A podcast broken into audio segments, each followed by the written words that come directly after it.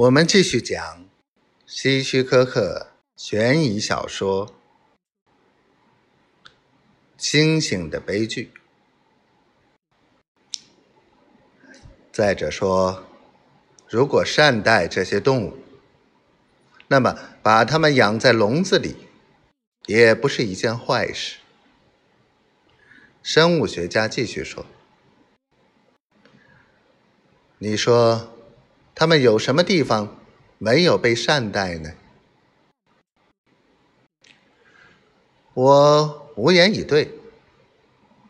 斯格瑞博说的很对，他为这些动物提供了充足的食物，提供了保障生命安全的庇护所。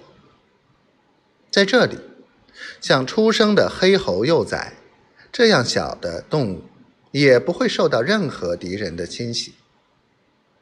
现在，斯格瑞博一口接一口的吸着烟，眼睛直直的盯着丛林，仿佛又陷入回回忆中去了。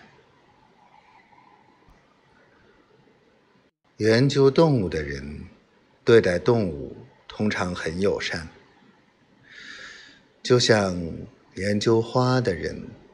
对花很友善一样，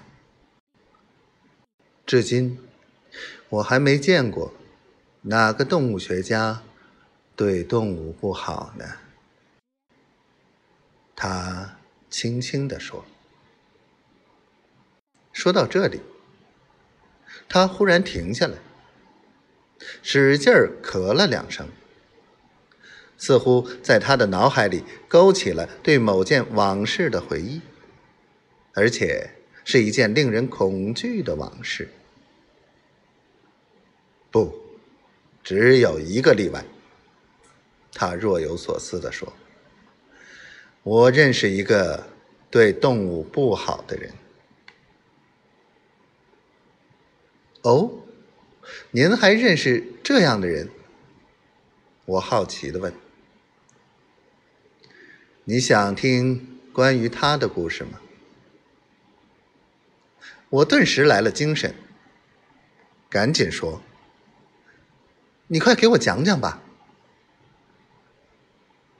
于是，斯格瑞博就打开了他的话匣子。我说的那个人叫莱森，皮尔莱森。那是很多年前的事了。当时我第一次到。亚马孙河流域进行考察，与我同行的有福伯格以及我刚才提到的皮尔莱森。